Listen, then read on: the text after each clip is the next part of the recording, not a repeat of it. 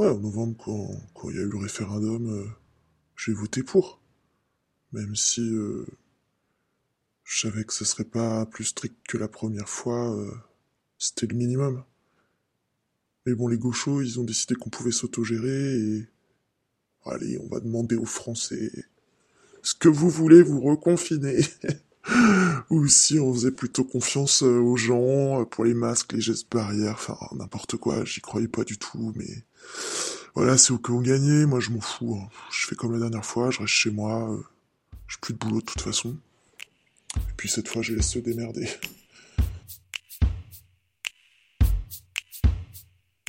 Corbeau, lanceur d'alerte, mouchard, résistant, vendu citoyens, collabos, justiciers. Nombreux sont les portraits au mur de la grande galerie de nos histoires de société. Et face à eux, il arrive que nos valeurs balancent. Ah, ça, elles les balancent, nos ports. Elles les signalent, nos mauvais patrons. Les condamnent, nos élus corrompus.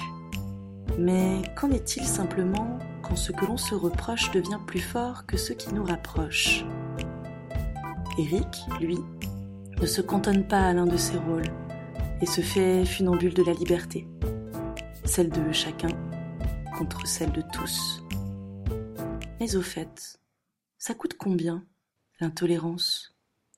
Oui, alors par contre, euh, ouais, la première vague, euh, ouais, à l'époque, euh, j'habitais à Douai. Je bougeais beaucoup pour, pour le boulot. Je travaillais chez Renault, j'étais chef des ventes ça m'avait permis de faire plusieurs sites, euh, de me lancer des objectifs. Euh. C'est sûr que j'aurais peut-être pas bougé autant que ça si ça n'avait pas été pour mon travail. Mais bon, voilà, j'étais, j'étais célibataire euh, depuis peu, enfin, c'était même souvent, hein, j'avais, j'avais eu des copines, mais rien de, rien de sérieux. Et puis là, la dernière, ça n'avait pas marché encore, quoi. Alors j'avais accepté le poste à. Ouais, j'étais un, j'étais un minot un peu, un peu turbulent, euh, un peu casse-cou, comme on dit. Ouais, j'adorais. Ouais, ouais, ouais, les pistolets et tout, avec les pétards à l'intérieur rouge là qui tournaient, c'était. J'adorais, j'allais dans la forêt et je. Je me faisais mes histoires là de, bandits euh, que j'allais. Euh, que j'allais chasser là dans les bois. J'avais un arc et tout. Je m'étais fait un arc avec, avec un bout de bois et et puis euh, le fil de pêche, là, je me rappelle, euh, ma mère gueulait parce que, parce je me coupais souvent. Enfin, voilà, j'aimais bien, c'était ma forêt, là, je me faisais mes histoires. C'était pas loin de la maison, on habitait au bout du lotissement, donc euh, donc c'était facile, quoi. Mes parents, ils avaient divorcé quand j'avais 7 ans. voilà, on était restés dans la maison avec maman. Mon père, il avait pris un appart pas loin. Je le voyais les week-ends, mais bon, pour les vacances euh, aussi un peu. Ouais, lui, il avait refait sa vie. Euh, du coup, euh, j'avais un demi-frère, on avait pas mal d'écart. De toute façon, avec le boulot de mon père, c'est toujours absent la semaine, donc en fait, ça n'a pas changé grand-chose avec le divorce. Ouais, enfin, à part après, il y avait mon frère, mais c'est tout.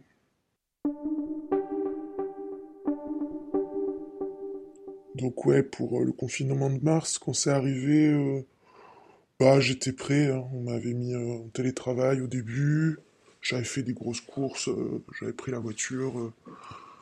voilà, j'avais j'avais tout bien fait, les placards, les conserves. je m'étais dit, bah voilà, j'avais bien compris. J'étais pas j'étais pas le dernier con. Hein. j'avais un peu regardé les, les, journaux là déjà dans la semaine qui, qui a d'avant là.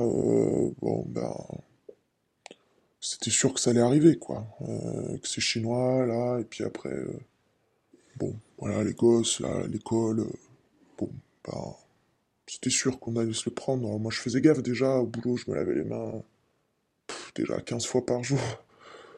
donc bon, voilà, quand on a été confiné, moi j'étais en bonne santé, j'étais pas malade, j'étais prêt. voilà, au début j'avais du travail. Bon, après ça s'est un peu corsé parce que même si j'avais tout pour télétravailler, tout ça, ben au bout de deux semaines, euh, ils m'ont mis au chômage partiel. Mais du coup, partiel total. Après tout, hein, les ventes, euh, on s'est vite rendu compte que que c'était foutu. Et puis maintenant, quand j'y pense, je savais que l'entreprise a aucune chance. Euh,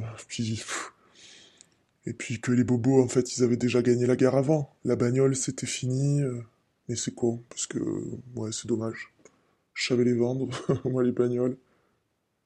J'avais vraiment commencé dans, un concessionnaire. Et puis là, voilà, avoir ce poste euh, dans les bureaux, avec l'équipe marketing, voilà, pour moi, ça y est, quoi. J'avais enfin ce que je voulais, ma carrière.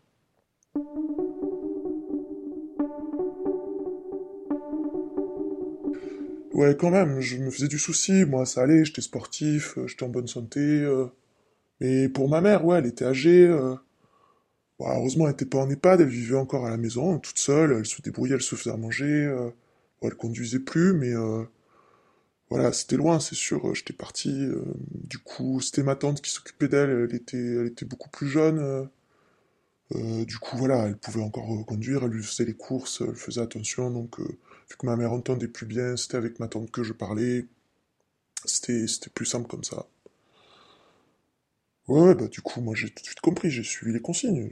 j'avais bien compris, il fallait pas, fallait pas sortir et, et c'était pas facile. Enfin, je veux dire, moi comme tout le monde, euh, voilà, moi j'aimais être dehors, euh, là je me retrouvais en appart, euh, voilà, il faisait super beau, on a eu un mois d'avril magnifique, c'était, c'était dur, je pouvais pas aller faire mes balades comme je voulais.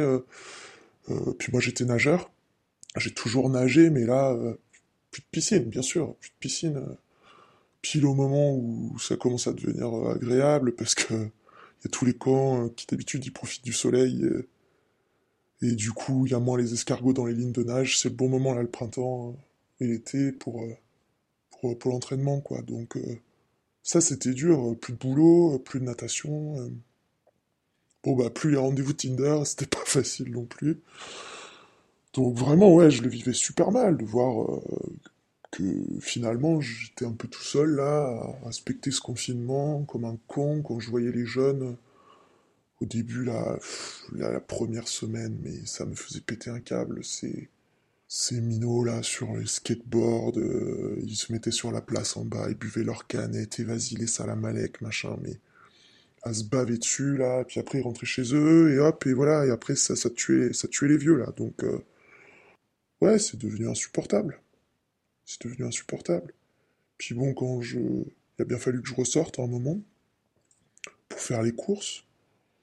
Et puis là, pareil. Euh, les chiens qui courent, euh, les gars, là, ils jouent au foot les familles, mais même les familles, là, bien sous tout rapport, ils prenaient des bières, ils buvaient des bières le soir.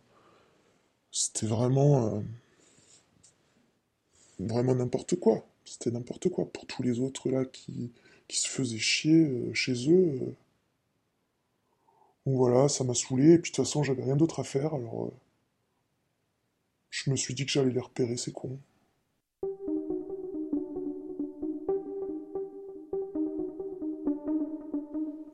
Je me suis mis à traîner un peu.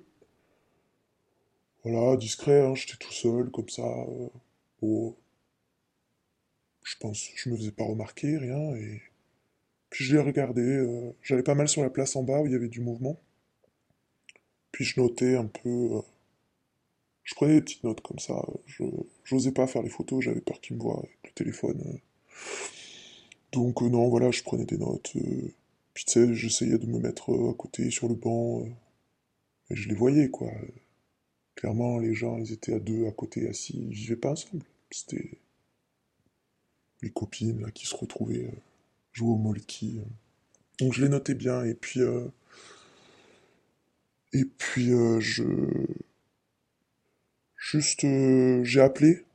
J'ai appelé la police pour, pour signaler les, au téléphone dire que voilà que la place en bas c'était le bordel, que le parc, enfin le parc c'était pas un parc, c'est parce que c'était resté ouvert, c'était un coin d'herbe là aussi c'était le bordel. puis il m'avait dit oui d'accord et en fait euh, dans les jours qui venaient il y avait personne, il y avait jamais, ils étaient jamais là. Moi j'y étais, je voyais, il y avait jamais les flics. Du coup bah forcément les gens ils faisaient n'importe quoi donc. Euh, donc j'ai continué mes petits rapports et là je me suis dit bon bah je vais les détailler. Euh. voilà il y a des gens je les ai carrément suivis, ça m'a permis de voir leurs immeubles et tout. donc voilà, quand je voyais qui... Puis j'essayais aussi de relever les techniques pour que, pour que les flics derrière ils sachent comment verbaliser. Moi je voyais, il y en avait pas mal sur leur portable tout le temps là, et en fait en m'approchant, je me rendais compte qu'ils refaisaient leur, leur attestation. Donc voilà, je me suis mis à faire des petits rapports comme ça, et puis... Ouais, voilà, enfin, enfin le lendemain, là, j'allais euh, j'allais mettre la feuille euh, dans la boîte du commissariat euh, du quartier, là. Bah, le plus abusé, là, j'ai carrément... Là, c'était bien parce que j'avais le nom. D'habitude, c'était pas facile d'avoir le nom.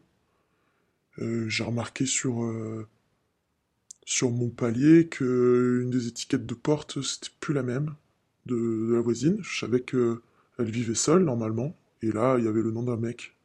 Au bout de un mois de confinement, donc euh, il avait dû la rejoindre. Voilà, euh, irresponsable comme, comme tous les autres. Euh, comme ça, au milieu du confinement, je sais pas où il habitait avant, mais aller transporter dans des départements en département, voilà, et du coup, elle avait cru qu'elle était maline, là, a changé le nom sur la porte euh, en cas de contrôle, ou je sais pas, ou, de dénonciation des voisins, bah là, elle était bien niquée, parce que moi, je savais qu'elle habitait seule avant. Et, du coup, j'avais pu mettre son nom dans le, dans le rapport.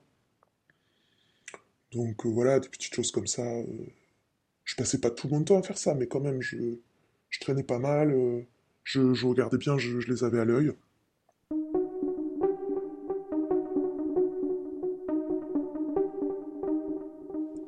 Bah, le plus dur pour moi, c'est quand un jour euh, j'ai appelé ma tante. Et, et là, euh, bon, on discute un peu. Euh, et là, elle me dit qu'en fait, elle continue à aller jouer aux cartes avec ses amis. Ouais, elle me l'a pas dit tout de suite. Je pense que elle savait que j'étais pas bien d'accord avec tous ces cons là qui faisaient n'importe quoi. Et bon, et ben on s'est plus trop parlé, du coup on s'est disputé et, et bon on s'est revu euh, pour l'enterrement de maman.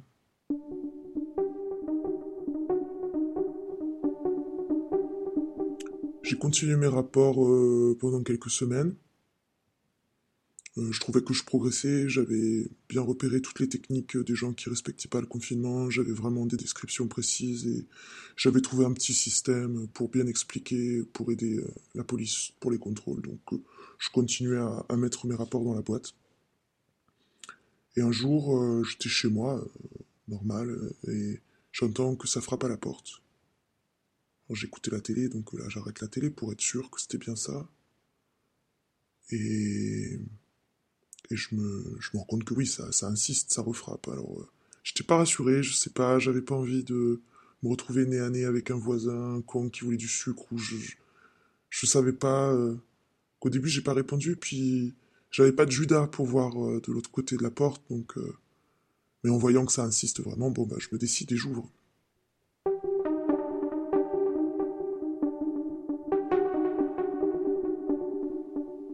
Et là, ben, en fait, c'était trois policiers en uniforme qui me disent euh, Monsieur, il faudrait venir avec nous, on a des questions à vous poser.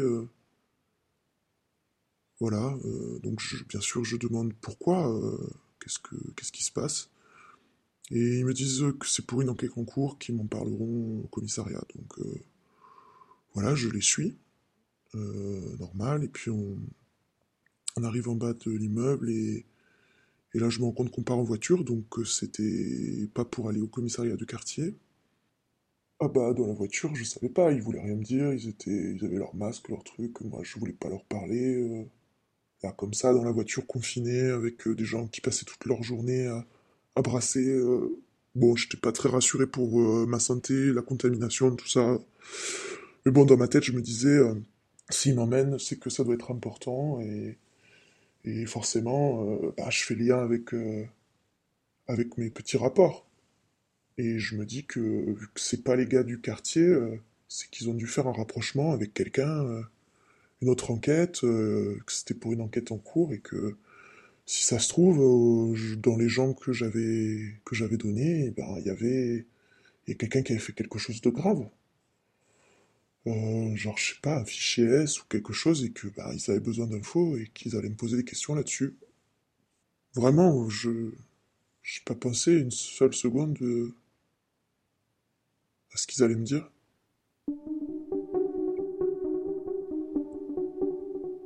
Bah, une fois arrivé, euh, j'ai pas compris ce qui se passait. Euh, ils ont commencé à me sortir les, rapports que j'avais envoyés, donc euh, voilà, je dis oui, oui, je, reconnais. euh, j'avais appelé, mais voilà, du coup, je m'étais dit que c'était pour, bah, pour continuer, et puis comme ça, ça permettait de, de, de faire des dossiers chez vous, peut-être d'organiser les contrôles différemment, je sais pas. Et puis, du coup, je leur dis, mais il y a quelqu'un, il y a un problème, la voisine peut-être, euh, elle, euh, ça craint, c'est qui ce mec qui est venu chez elle? euh, moi, je suis pas rassuré. euh. Et là, en fait, euh, il m'annonce euh, que, que non, non, le problème, c'est, c'est moi, en fait. euh, et que, avec mes rapports, euh, ben, ils ont, ils ont fini par déduire que, que j'avais, euh, que, j'avais fait quelque chose de pas bien. Alors, je, je sais pas. euh, Et là, ils me sortent que, ben, en fait, pour avoir tous ces détails, c'est forcément que, je sors plusieurs fois par jour. Et effectivement, je le disais dans les, dans les, rapports, euh, que voilà, je, m'étais mis de telle heure à telle heure sur le banc, que j'avais pu voir. voilà, et du coup, ben, je me suis pris une branlée et j'ai dû payer euh, les 135 euros.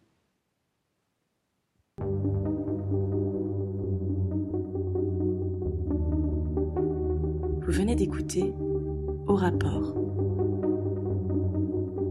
Septième épisode de votre série Transmission. Une production Copain comme Covid. Introduction, scénario et voix Laureline Goudard.